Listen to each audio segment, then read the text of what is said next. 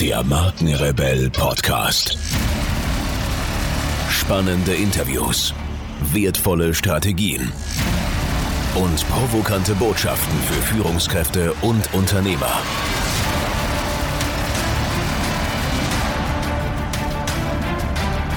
Stell dich den Herausforderungen der Digitalisierung und setze als Marke ein Zeichen. Von und mit Markenrebell Norman Glaser.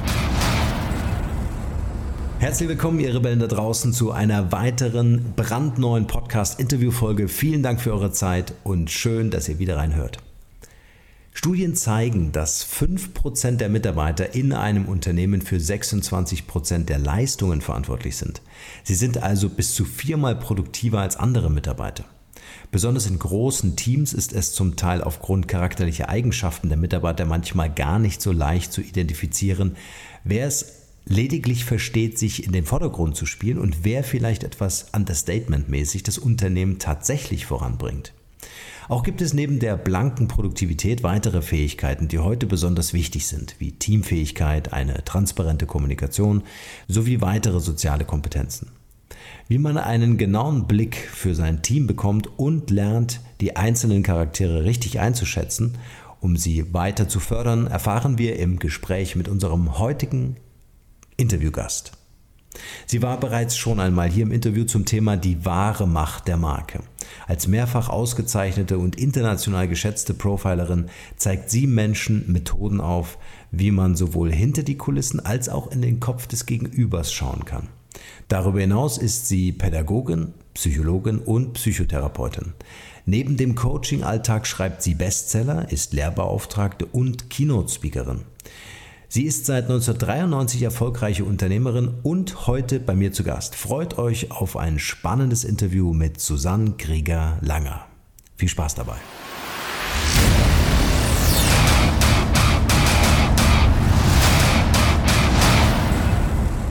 Susanne, schön, dass du ein zweites Mal hier im Markenrebell Podcast äh, zu Gast bist. Ich freue mich sehr, dass es deine Zeit erlaubt. Du bist wirklich viel unterwegs. Es äh, hat jetzt echt eine Zeit lang gedauert, dass wir uns hier getroffen haben. Umso mehr freue ich mich, dass du jetzt hier bei uns bist. Ja, hello again, könnte ich singen. Ich freue mich, dass ich wieder dabei sein darf, Norman, und ähm, freue mich auf unser Gespräch. Schön.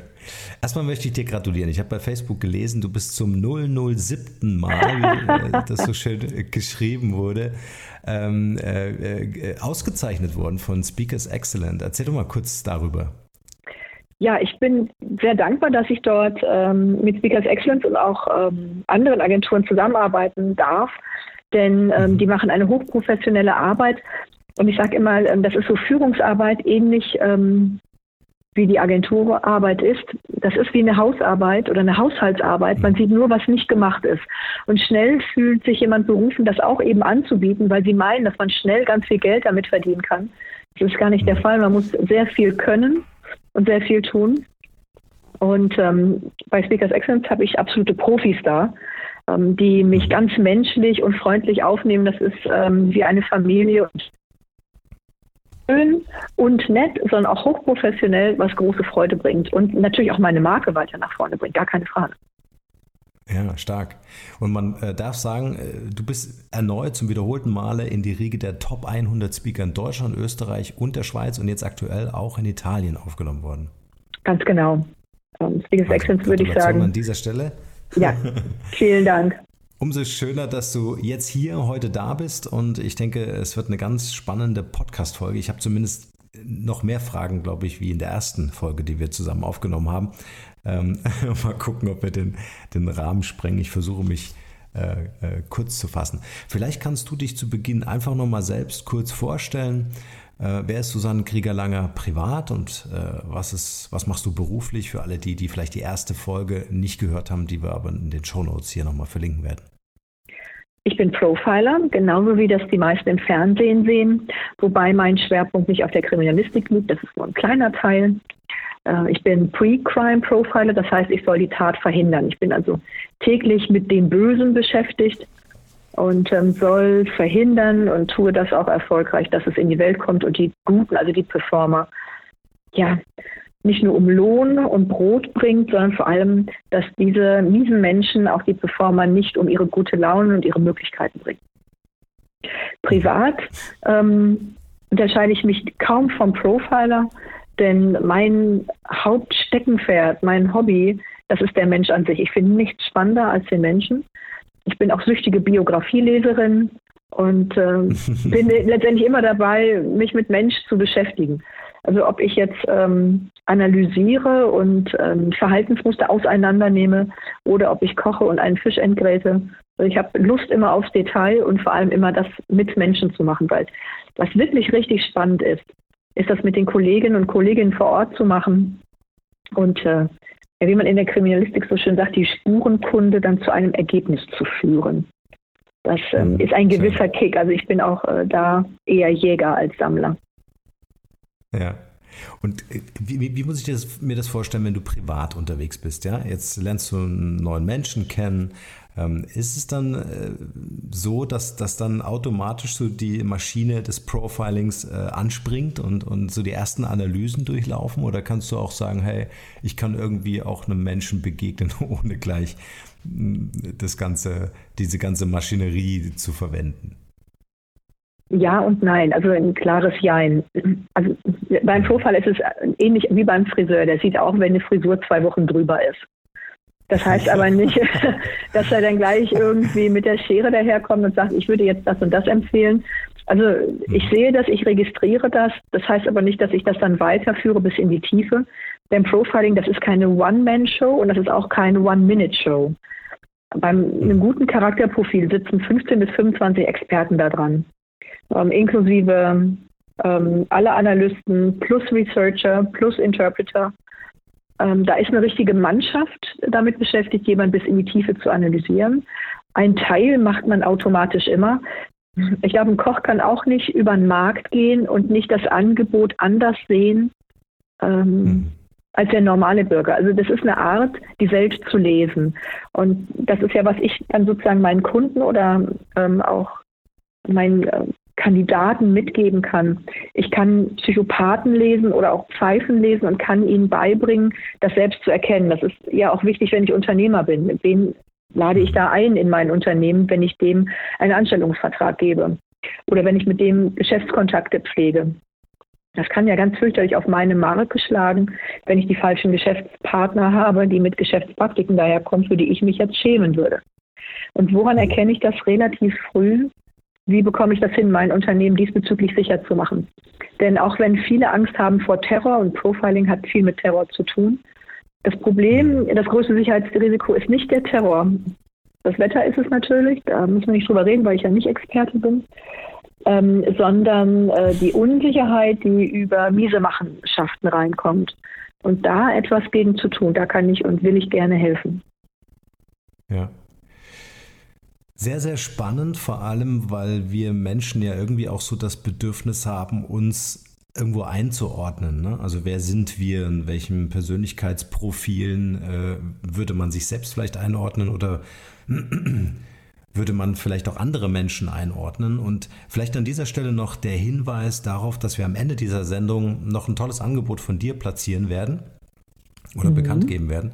Ähm, Vielleicht können wir den ersten Teil der Sendung wirklich darauf verwenden, dass wir so ein bisschen eintauchen, wie ist die Marke Susanne Krieger-Langer eigentlich entstanden? Also wie bist du so in deiner Zeitreise überhaupt mit dem Profiling in Kontakt gekommen? War das in früher Jugend meinetwegen schon so ein Interesse, was du hattest oder hat, ist es irgendwie zu dir gekommen?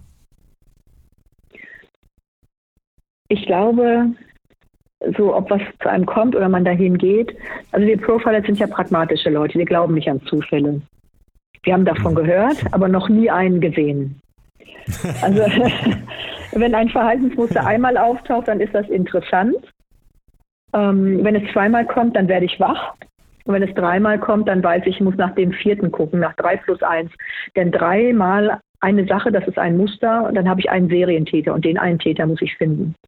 Also wenn ich jetzt da der Täter bin als Profiler, dann müsste ich quasi zurückgucken, ähm, wie fing das an? Ich glaube, das fing damit an, dass ich selbst aus einem Unternehmerhaushalt stammend mhm. zwei Eltern hatte, die sie auf sehr andere Weise auch schon für Menschen interessiert haben. Also mein Vater war Makler.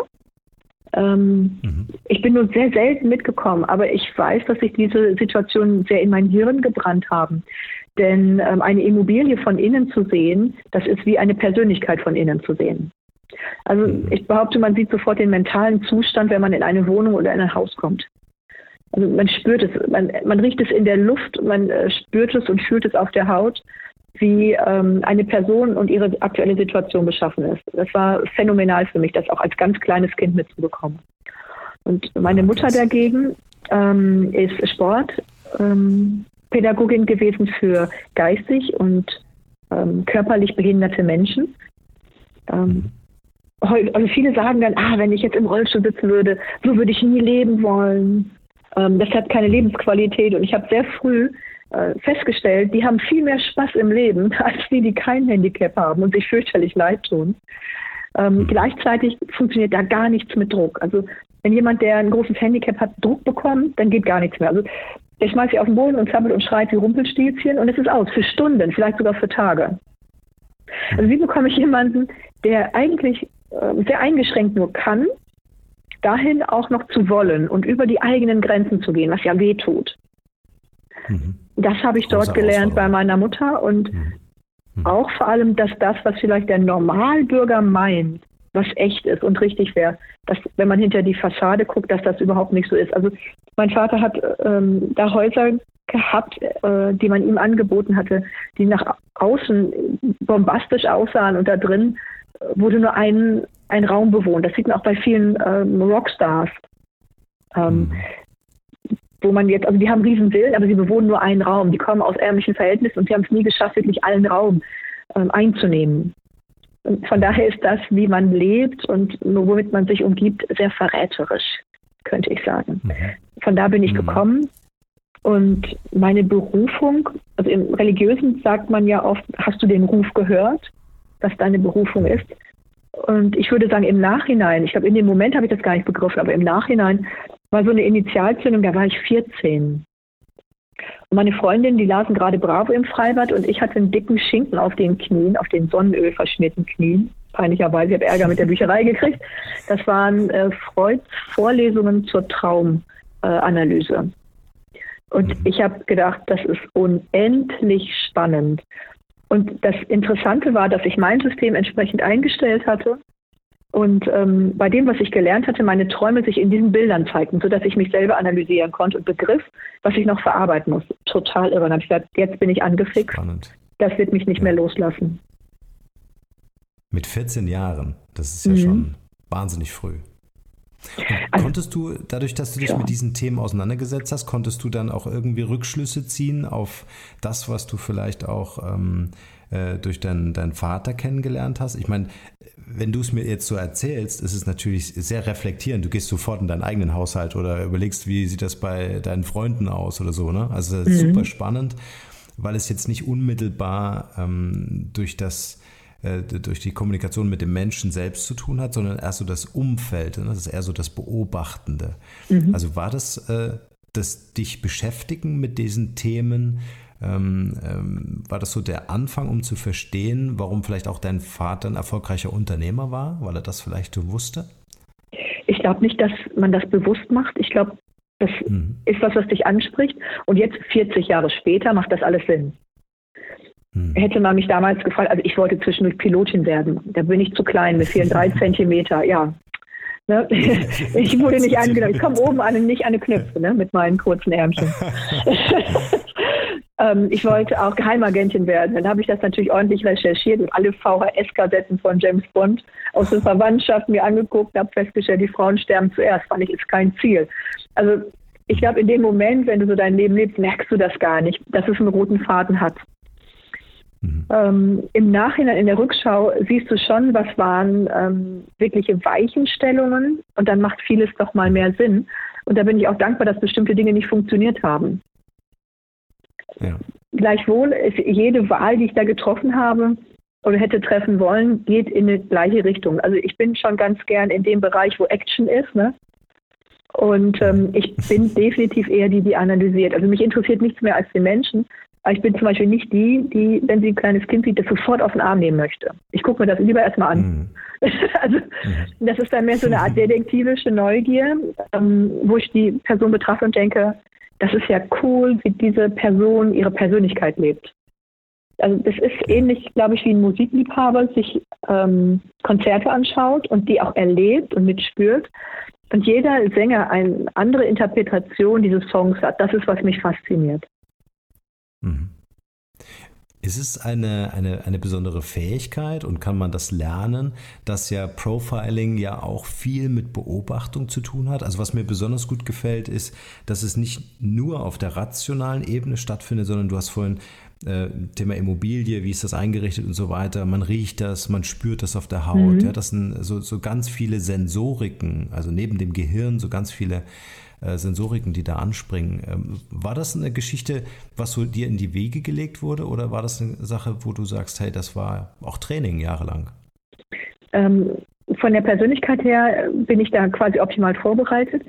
Also wir analysieren ja bis zum psychisch, ähm, psychischen ähm, DNA-Code die Charaktere. Und ich bin so strukturiert, dass ich für den Job wirklich eine sehr gute Analysefähigkeit habe. Plus, das ist wichtig, meine Emotionalität gut im Kern geschützt ist. Also ich könnte den Job nicht machen, wenn meine Emotionalität gleich vorne weg wäre. Ähm, auch wenn man zum Beispiel beim Leichenfundort oder in der Rechtsmedizin ähm, die Leichen, die wir dort sehen, die Verstorbenen, wie wir es nennen, die sehen anders aus als im Fernsehen.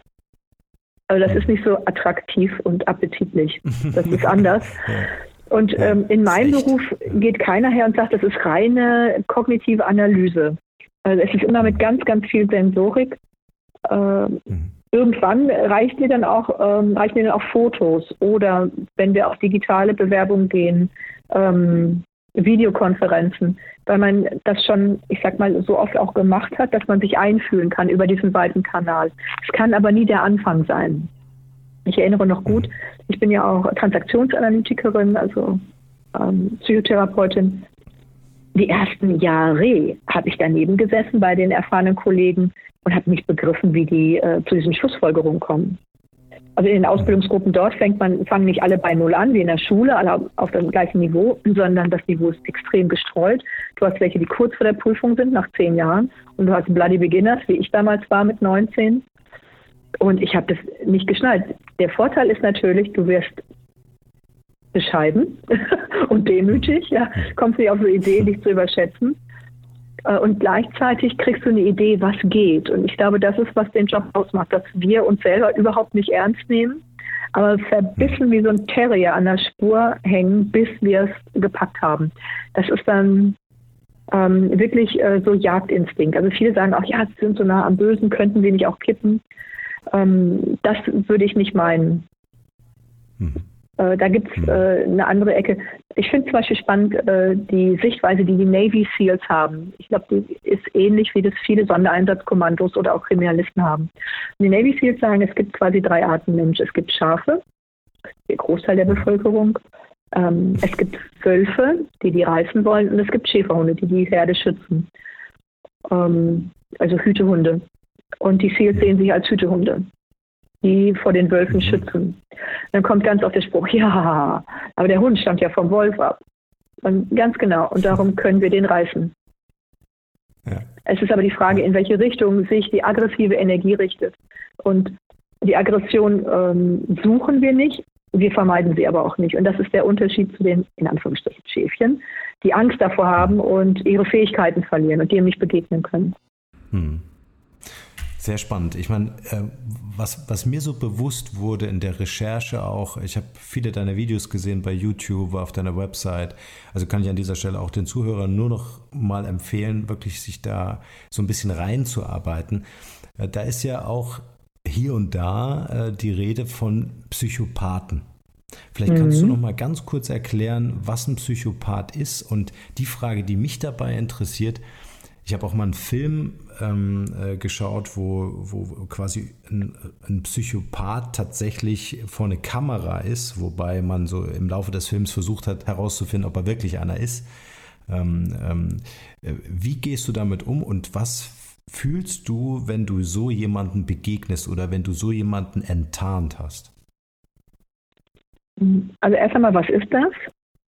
Mhm. Ich würde sagen, der Psychopath ist das Montagsauto des Menschen. Ähm, da ist was äh, nicht intakt geboren. Bei allen psychischen Krankheiten hat man sich ja infiziert mit einem Trauma. Also was Schlimmes passiert, das habe ich nicht verstoffwechselt bekommen und jetzt ähm, bin ich auf der falschen Rille in meiner inneren Platte. Und bis das nicht wieder in die richtige Rille zurückgehupft ist, die äh, Lebensnadel, da äh, schlägt der Kompass halt verkehrt aus.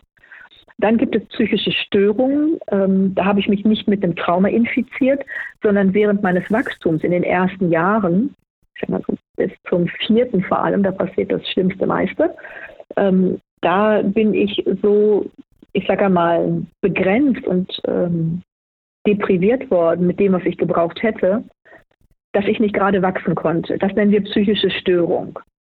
Also ich bin gewachsen, bin jetzt auch ein Baum, aber es gibt da halt Spalten und Risse, die ein Baum normal nicht hat. Das liegt an den Umgebungsfaktoren. Ich musste mich dann quasi durch Gestein irgendwie winden oder um eine Mauer herum, damit ich ans Licht mhm. komme. Äh, der Psychopath hat weder das eine noch das andere, der ist so geschlüpft quasi. Ähm, man könnte sagen, die sind falsch verdrahtet. Der Draht zwischen Emotion und Kognition liegt, ist aber per Werkseinstellung auf off. Das bedeutet, dass bei denen keine emotionalen Reaktionen auch im Gehirn nur stattfinden, im Körper natürlich auch nicht. Das Fatale bei den Psychopathen ist, ob schon sie selbst keine Gefühle spüren, können sie die Gefühle der anderen lesen. Und wenn sie dann auch noch Gefühle vorgaukeln können, also wie ein Schauspieler ähm, etwas vorspielen können, was nicht ist, dann hat man den Eindruck, man hat es mit einem perfekten Menschen zu tun, weil der Psychopath mir dann das an Emotionalität vorgaukelt, was ihm dienlich ist, also mich weichkocht. Ähm, mhm. trotzdem ist die Person emotional überhaupt nicht beteiligt. Bedeutet, ein Psychopath kennt keine Angst. Du kannst jemanden nicht sanktionieren, der keine Angst vor gar nichts hat. Der macht einfach sein Ding. Das wieder attraktiv ist. Wären wir nicht alle viel cooler gern? Dann hat der Psychopath kein, ähm, kein schlechtes Gewissen. Das bedeutet, er wird oder sie wird sich an keine Gesetze halten oder irgendwelche anderen Regelungen, solange es ihm oder ihr nicht dient. Und mhm. das ist attraktiv. Fänden wir es nicht auch cool, wenn wir so ein bisschen mehr Rebell wären, ja? Und äh, dann hat derjenige auch kein Mitleid. Das heißt, was anderen passiert, interessiert ihn gar nicht. Also wo wir so am Tag mit zu tun haben, dass andere Leute uns blöd angucken und wir denken, äh, ist was mit uns nicht in Ordnung? Das alles hat er nicht. Das ist reiner Logos in dem Sinne. Auf der anderen Seite auch leider reine Gier. Und theoretisch wäre ja das ein Gefühl, äh, wobei das auf super salem, stammfähnlichem Niveau ist. Ähm, der Psychopath kennt in dem Sinne schon Schmerz. Das vermeidet er, aber keine Angst. Mhm. Und vor allem kennt er Gier. Und damit ist äh, der Psychopath immer auf Lustprinzip gepolt und aber auch auf Stressprinzip weil dann so eine Art rudimentäres Körpererleben ähm, Faszination und Triumph ersetzt. Das ist also jemand, der immer als Thrillseeker durch die Gegend läuft und ähm, ja, gerne hart am Wind segelt. Ich muss an dieser Stelle ganz kurz unterbrechen. Ich werde immer wieder gefragt, ob ich auch Podcast-Coachings anbiete, in denen ich meine Erfahrungen, Methoden und Strategien weitergebe und ob ich bei der Umsetzung weiterhelfen kann. Was ich mit dem Markenrebell und über 70.000 Hörern pro Monat bereits erfolgreich geschafft habe, möchte ich nun mit dir teilen. Da mein Kalender ständig überfüllt ist und ich mit Leuten arbeiten will, die wirklich in die Umsetzung kommen wollen, sind meine Zeitfenster begrenzt. Bewirb dich also jetzt gleich für mein Podcast Mastery Coaching. Mehr dazu unter markenrebell.de slash Podcast Coaching. Den Link findet ihr natürlich auch wie gewohnt in den Shownotes zu dieser Podcast-Folge. In diesem Coaching werden wir uns ganz intensiv mit dir als Marke und deinem Business beschäftigen. Es gibt Praxis, Praxis und nochmals Praxis. Du kannst mir alle Fragen stellen und alles das, was ich dir erzähle, kannst du sofort umsetzen. Also gib dir als Marke eine Stimme. Jetzt ist genau der richtige Zeitpunkt dafür. Und nun geht's weiter hier. Wow. Also mir macht das so ein bisschen Angst, wenn ich ehrlich bin. Ich möchte in meinem Leben bitte nicht mit einem Psychopathen ähm, zu tun haben oder einem Psychopathen begegnen. Wie groß ist die Wahrscheinlichkeit, dass mir das doch passiert? Du wirst einige kennen, du weißt das nur nicht.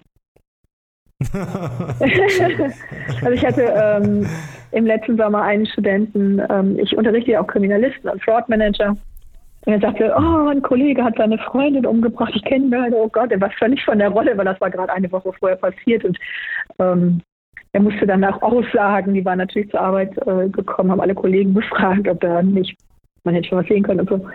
Ähm, wir kennen alle einen Mörder, wir wissen es nur nicht und wir kennen auch alle Psychopathen, wissen das nicht. ich glaube, das ist gut, das nicht zu wissen. Man muss nicht alles wissen.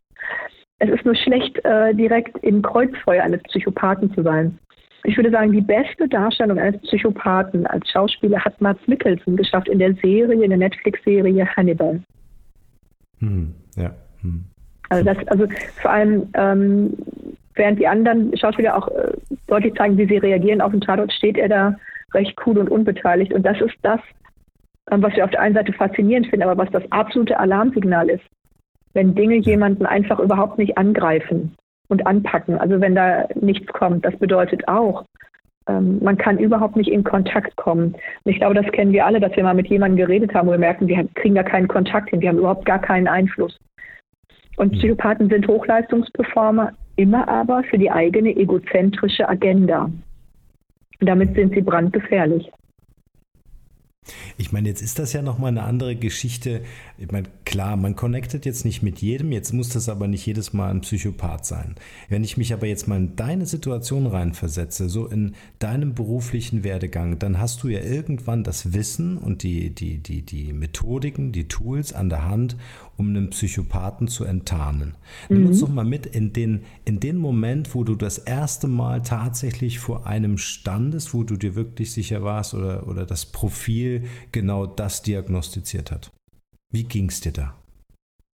Mm, ich glaube, da muss ich euch viel, viel früher mitnehmen. Ich habe in meiner Familie eine hm. Psychopathin. Ich glaube, deswegen okay. ich, kann ich die auch so gut erkennen.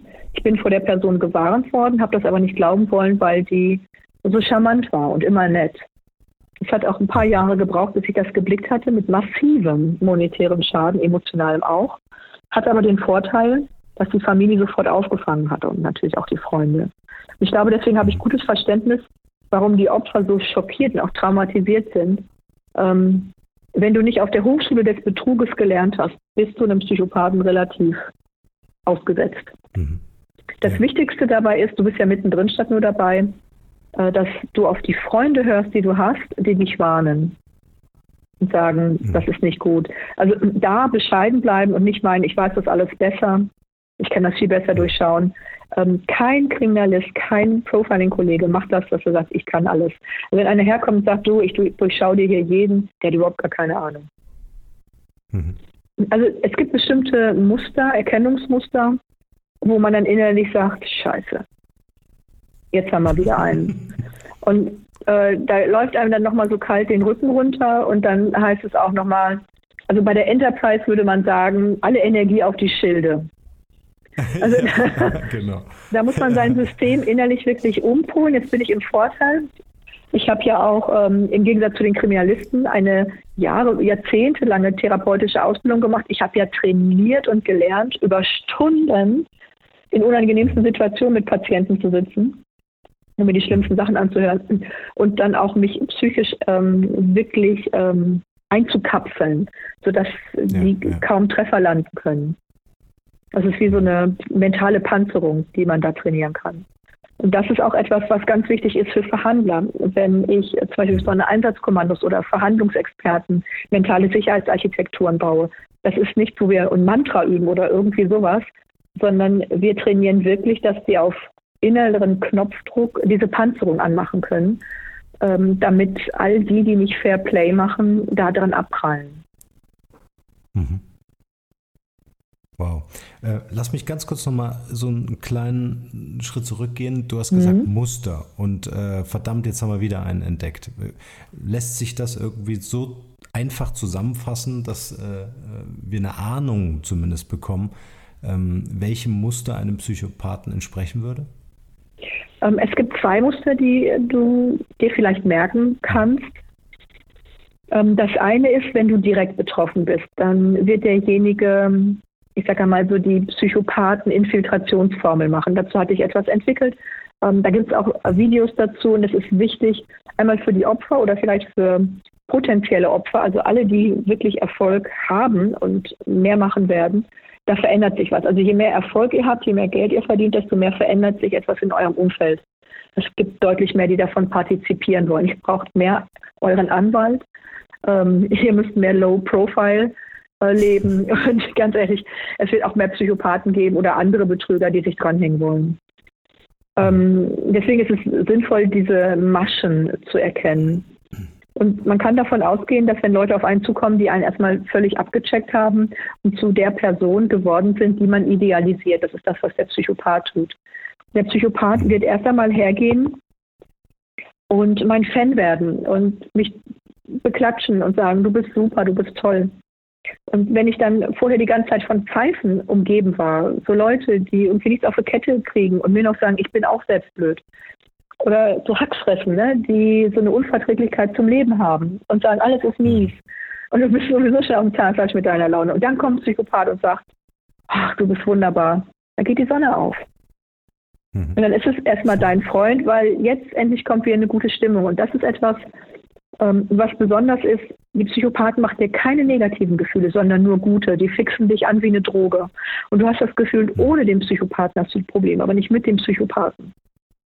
Und du musst merken, äh, ähnlich wie wenn du zu oft zur Flasche greifst, jetzt stimmt das Verhältnis nicht mehr. Ich trinke nicht mehr aus Genuss, sondern ich trinke ähm, aus einem Muss. Ja. Und ähm, das Verhältnis beim Psychopathen, äh, es ist nicht mehr ausgewogen, wie sehr ich, wie oft ich den Psychopathen treffe, und wie oft ich meine Freunde treffe, sondern es kippt in die Richtung zum Psychopathen. Der isoliert mich. Und mhm. dann ist der nächste Schritt, ähm, dass der nicht sagt, so jetzt will ich auch was zurückhaben. Er schenkt und schenkt und schenkt. Erst ist er mein Fan, dann will er so werden wie ich, ähm, dann will er mir bei meinen Zielen helfen. Also das ist jemand, der erstmal nur förderlich ist, unterstützend. Und das ist unser Urwunsch, dass wir sagen, endlich einer, der nur mich will. So wie so ein Traum Partner, so einer, der nur mich liebt und alle anderen nicht mehr anguckt, ja. Das, mhm. das ist so, äh, so eine Ursehnsucht, die der Psychopath bedient, wobei das für ihn ein Spielchen ist. Für uns ist das Realität.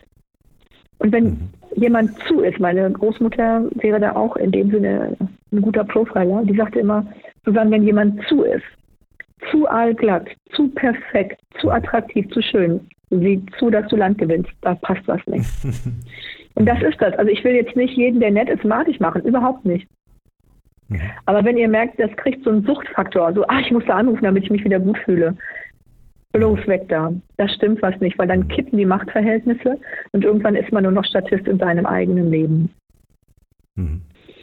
Und, Vielleicht noch? Mhm. Ja, Entschuldigung.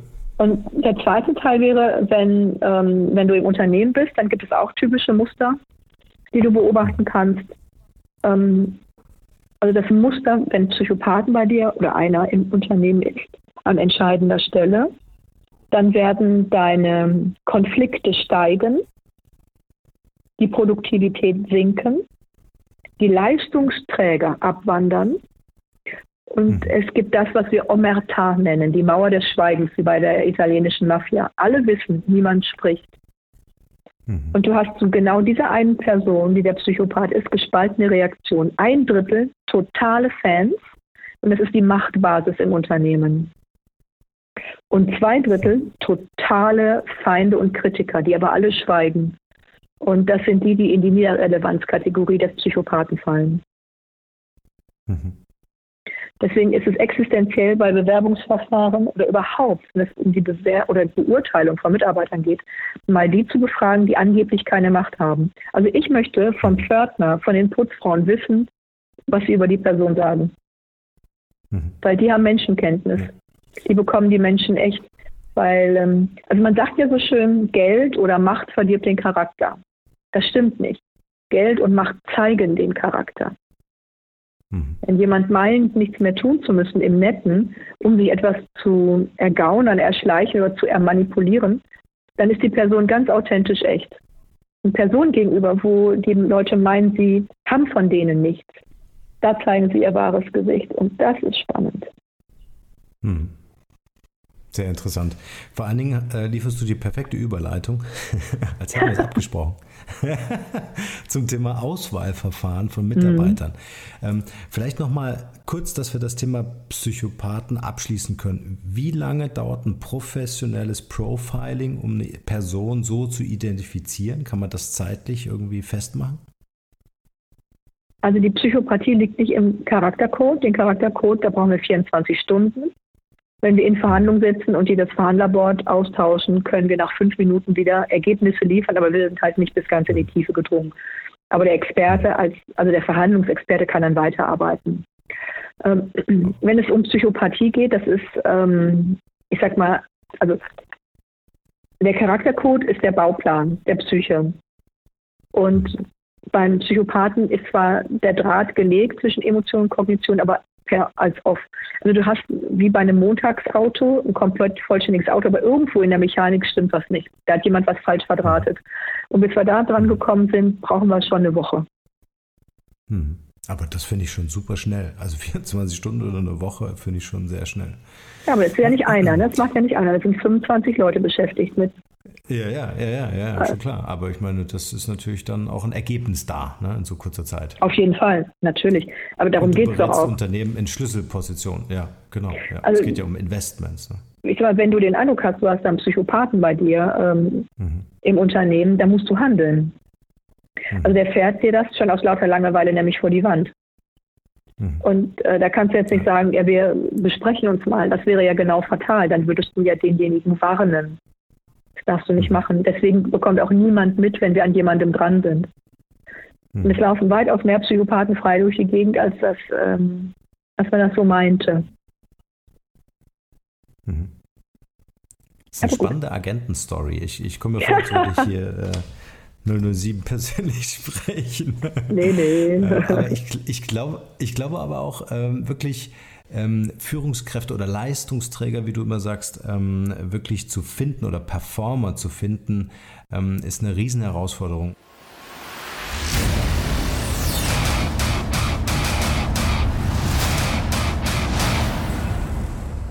Das war der erste Teil des Interviews mit Susanne Krieger-Langer. Ich hoffe, ihr hattet beim Zuhören genauso viel Spaß wie ich, während ich das Interview mit ihr geführt habe.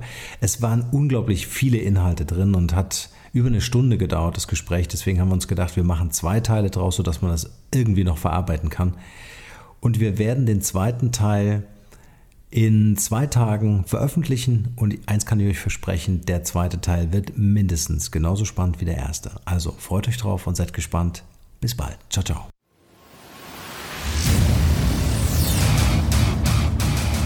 Hier noch eine wichtige Info für alle die unter euch, die sich mit dem normalen E-Mail-Newsletter nicht zufrieden geben können, die noch ein paar Deep Dives vertragen können und zusätzlich eine wertvolle Content-Lieferung auf Ihr Smartphone für clever halten. Den empfehle ich unbedingt unseren neuen und vor allem kostenlosen Messenger-Service. Ganz egal, ob ihr WhatsApp, Facebook Messenger, Insta oder Telegram verwendet, wir liefern euch alle neuen Podcast-Folgen, natürlich unseren monatlichen Ratgeber als E-Book sowie weitere spannende Informationen frei Haus in eure Lieblings-App. Und das alles kostenlos und ohne Werbespam. Das verspreche ich euch.